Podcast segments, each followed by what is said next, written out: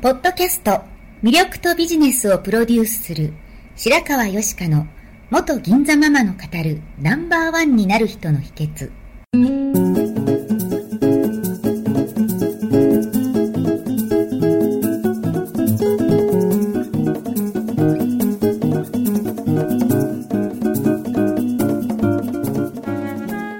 外資系企業の OL から銀座のナンバーワンホステスそしてママに12年間にわたって多くのお客様や従業員の心理成長に関わり人の本質的な魅力や能力を引き出し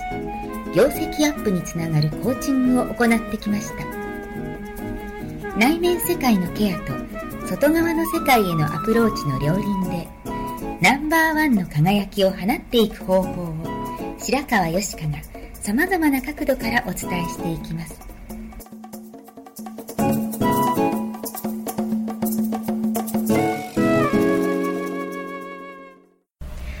こんにちは。白川よしかです。今日もナンバーワンになる人の秘訣を始めたいと思います。今日は MBA 金融工学の世界から予約の取れない心理セラピスト日本プロセラピスト協会の代表をされている棚田克彦先生をゲストにお迎えしております。よろしくお願いいたします。よろしくお願いします。はい。えー、っと、先生とはですね、今、ポッドキャストと電子書籍ののプロデュースにも関わらせていただいてるんですけれども、まあ、そのポッドキャストの方では運命を科学する理論的スピリチュアルラボということで、はい、こう心理的な内容人間心理に関するいろいろな悩み解決の方法についてお話ししていただいてます、はい、なのでそちらについて知りたい方はそれを聞いていただきたいなと思うんですが、はい、今日はちょっと視点を変えてですね、はい先生がその心理を使ってビジネスをされていると、はい、でマーケティング的なお話を聞かせていただきたいなと思います、はい、はい、はい、どこまでお答えできるか分かりませんが、ご自身が、まあ、今心理セラピストとして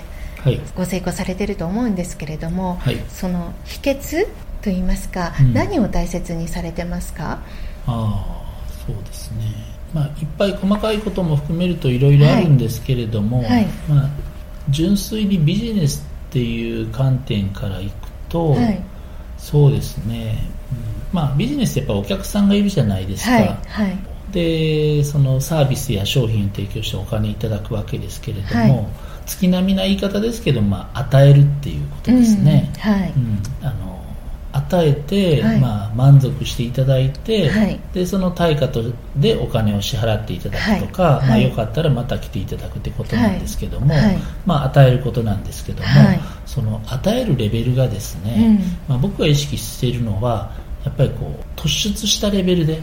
与える、うん。あの見てると、まあ、他のこともそうなんですけども、やっぱりこう成功されている方ビジネスに限らないと思うんですけれども、こううまくいってる会社とかうまくいってる個人の人って、はい、自分に要求する基準というか、はい、自分に対してこう課している基準のレベルがこう圧倒的に高いっていうふうに感じてます。確かに、うん。うん、だからこう与えるレベルでも他の人がまあここまででいいかなとか、はい、これで十分だなって思う、まあ、そのさらに上を行くような形で、まあ、お客様の立場からするとこう期待以上のものを受け取ったって、そう思っていただけるようにいつもその価格の何倍もの価値を提供するっていう。ふうなことを一つ意識しているのはありますね、いつもね。確かにね、価格より価値の方が大きかったら、素晴らしいって思われますもんね。まずそれは大きなところではありますね。はい。であとそうですねあの特に私あの心理っていう心理学っていうものを教えてますよね、カウンセリングで,、はい、でこれは普段意識しているのはやっぱりこう仕事を通してこう自己実現でもあるんですけれども、はい、どこまで100%の自分に近づけるか、特にこう人前にいる時も、はい、別の言い方をすると、自分じゃない誰かになろうとしないっていう、うん、それ大事ですよね。100%自分でいるっていうことを意識してますけれどもね、はい、やっぱりこうもちろんあの嫌われようとはしませんけれども、喜んでもらおうとは思うんですけれども、やっぱりこう自分じゃない誰かになろうとしたりとか、普段やってないことを人前でだけ言ったりやったりしても、うんうん、やっぱりそれは伝わらないし、うんうん、あのあ偽物だなってやっぱり見透かされると思うんですよね。そうですよね、うん、で、そのことを専門にやってる人には絶対勝てないでしょうし、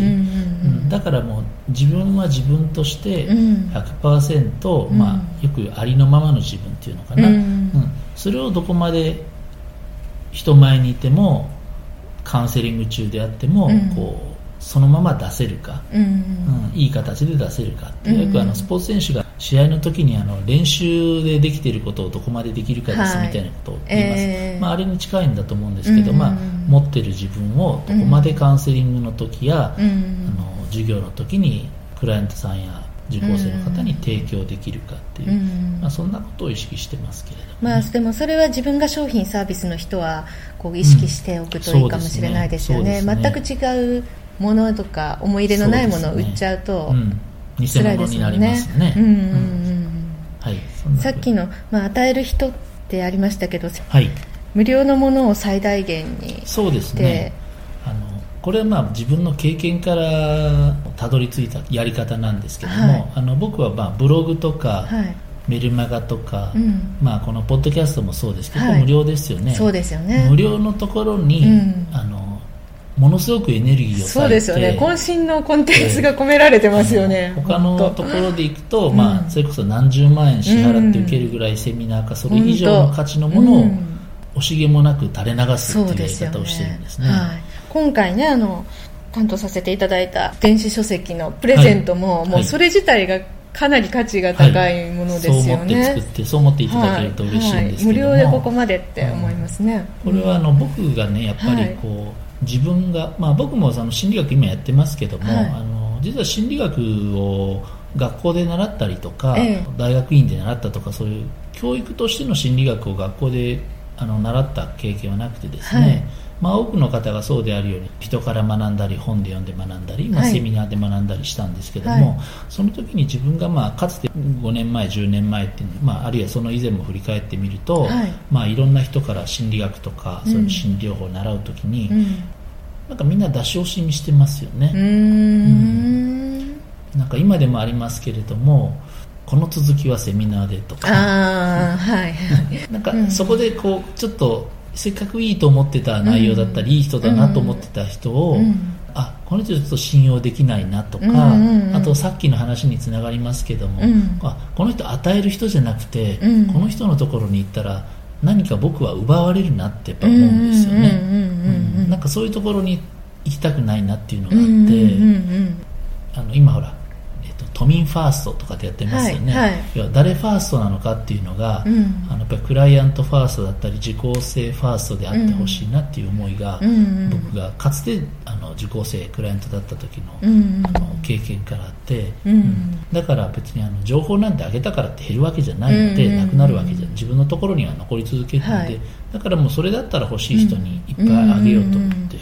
フリー戦略なんですね、フリーでもどんどん配ろうと思って。でその中で、うん、まあ、本当にカウンセリング受けようかなとか、うんうんうん、あのセラピーになろうかなって思った人にからはちゃんとお金をいただいて、はいはい、あの提供しようって、どこにキャッシュポイントを置くかっていうのを明確にされてるってことですよね。そうですね、だから情報からはお金を取らないようにしています、そうするともう競合他社が真似しづらいものになっていくんですかね、ね、これはまあビジネスの考え方の一つですけどもあの、はい競争戦略ですね、うんうん、あの他者が真似したくてもできないことをやるとか、うんうん、まあ、参入障壁ですけども、はい、あの他の人たちがそれされたら困るよという、うん、だから泣きそうになることをやっちゃうみたいなね、うん、だから価値ある有料の情報をもうどんどん無料で配る、はい。はい、ということをやってますね。うんさっき伺ったんですけど読んだら寝れなくなるほどのインパクトのある、そうですね、ものを出すと。価値ある情報っていう意味で言うと、うん、あのブログとかメルマガとかでも、うん、あのこれも自分の経験なんですけど、はい、よくこういう相談を受けるんですよね、うん、カウンセリングやってるんですけれども、お客さんが来ないんですとか、はい。うん、でブログとかフェイスブックとかも、うん、いっぱいお客さんつい、まあ、友達がいたりするんです、はい。はい、読者数いるんです、うんうんうん、まあ、実際何千人いたりとか、うんうん、まあ、ビジネスやるだけだと何百人でも十分だと思うんですけど、うん。うん、でもやっぱり記事に問題があって、例えば毎日まあ、僕もよくやりますけどあの、なんか毎日ケーキの写真とかね、でなんか毎日遊びに行った写真載せてて、でいっぱいあケーキ美味しそうとかいいねとか友達増えたりしますよね、だからあこの人ケーキの専門家だなってなっていくわけですよね、うんうん、でも確かにサービスと載せてる情報が違ってる方いらっしゃいますよね、で突然あの、うん、カウンセリングやりますって言われても、うんうん、見てる人の中では、うん。この人はケーキの専門家であって、あのカウンセリングの専門家ではないし、うんうん、仲のいいお友達だけども、うん自分の本当に困ってる誰にももしかしたら家族にも言えてないようなことをお話しする信頼にあの足る人物なのかっていうのは、あのそういう関係性はできてないので、やっぱりビジネスとしてあの関係を作ろうと思ったやっぱりあのまあ、プロとしての信頼性とか、はいはい、そこでのこう親密感というのは必要で、はい、そうですよね、まあ、その読んだら寝れなくなるような内容っていうのは別にその寝れなくなることが目標ではなくてね、うんうん、やっぱりそれぐらいこうインパクトのある、うん、まあ、他の人が知らないようなことだったり聞いたこと、読んでる方の心に刺さるってことですよね。魂に響くようなものを書くという意味で、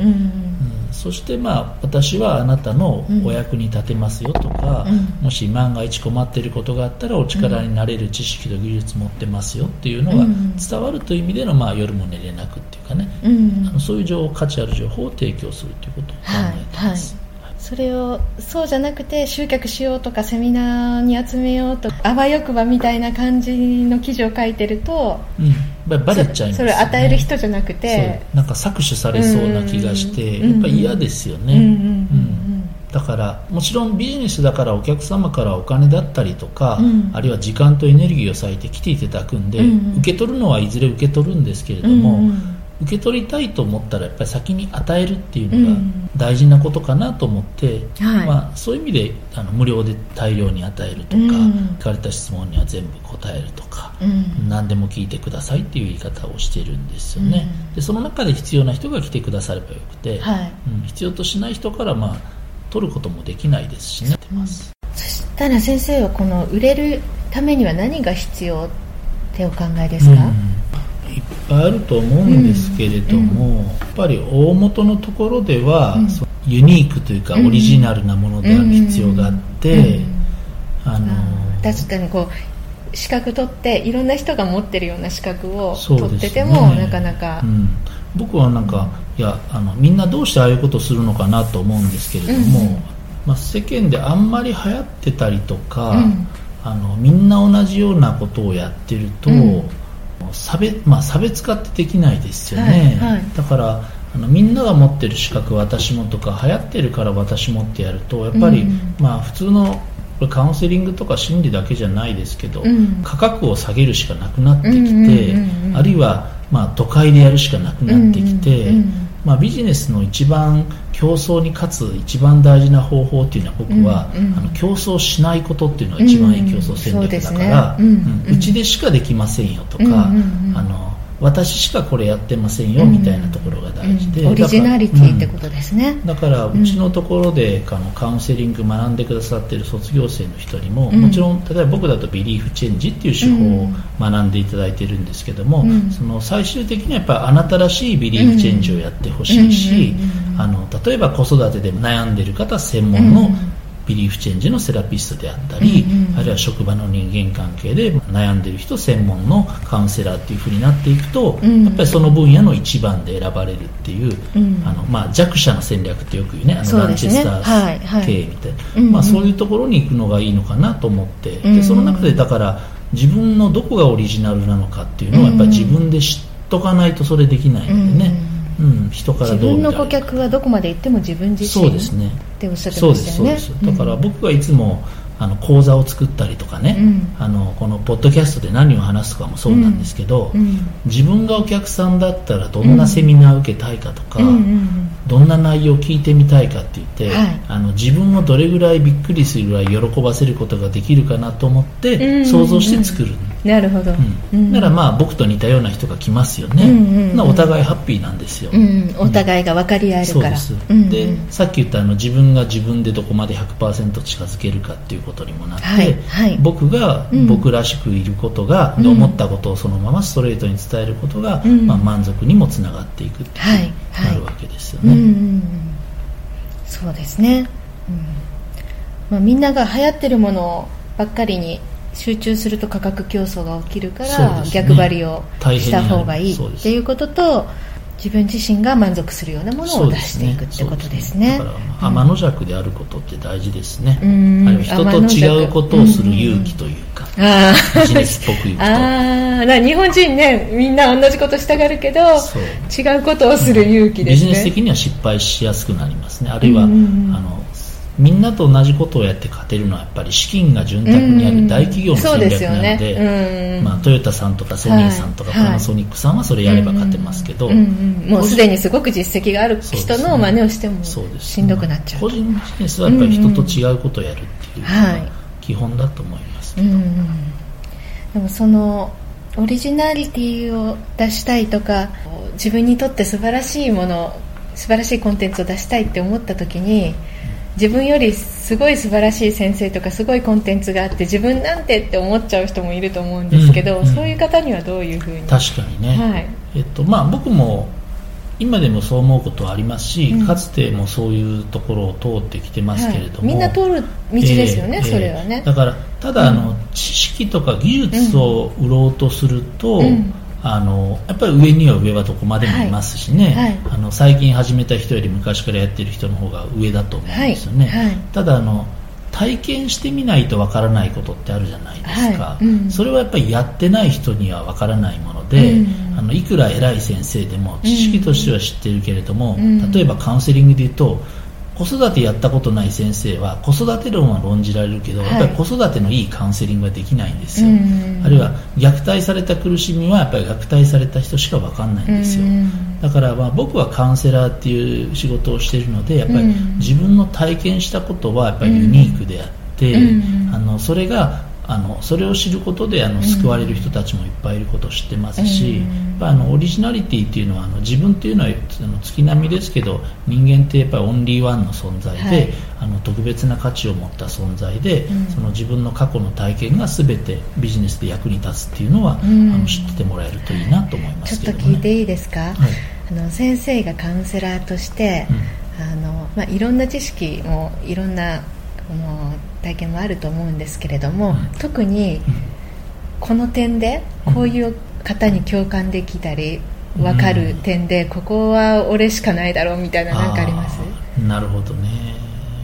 えっとね個別の悩みというよりは、うん、僕自身の、まあ、経験もあるけど、まあ、これ子供時代の経験もあるし、はい、カウンセリングやってたり、はい、あと今子育てしてるね、はい、まだ子供小さいんですけど、うん、いつも思うのは、うん、僕の他の人に比べておそらく思い入れが強いんじゃないかっていうとこね、はい。はい、そこはあの小さい頃に例えば苦労したりとか、うん、辛い人生を送ってきた人ほど、うん、そういう人ほど大人になってからはそれをこう克服してこう、補って有り余るぐらいの幸せにぜひなってほしいという思いがあって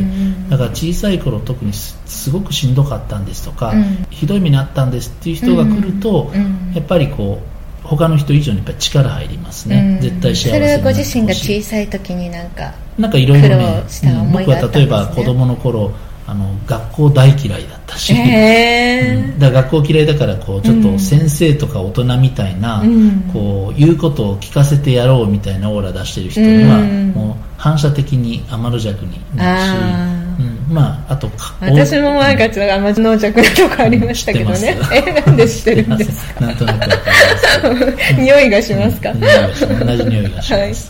あとだからこう会社の中でうまくやっていけなくて辛いんですっていう人が来たら、うん、いやあの何とかしてやっぱり生まれてきてよかったなとか、うん、人生こういう楽しみ方があったのかって知ってほしいなと思って、カウンセリングやってますけど、私も親がこう厳しかったりとかこのなんだろう他人の物差しで生きることのなんか苦しさみたいなのをすごく思ってたので、そうじゃない生き方があるんだよっていうのが言いたいっていうのは根本にありますね。なんかその思いでやってるような気がしますけど、僕はこの仕事。はい。あなんかこう先生とこういうご縁があったのもそういうところもあるかもしれないですね。なるほどね。はい。神の采配ですか。はい。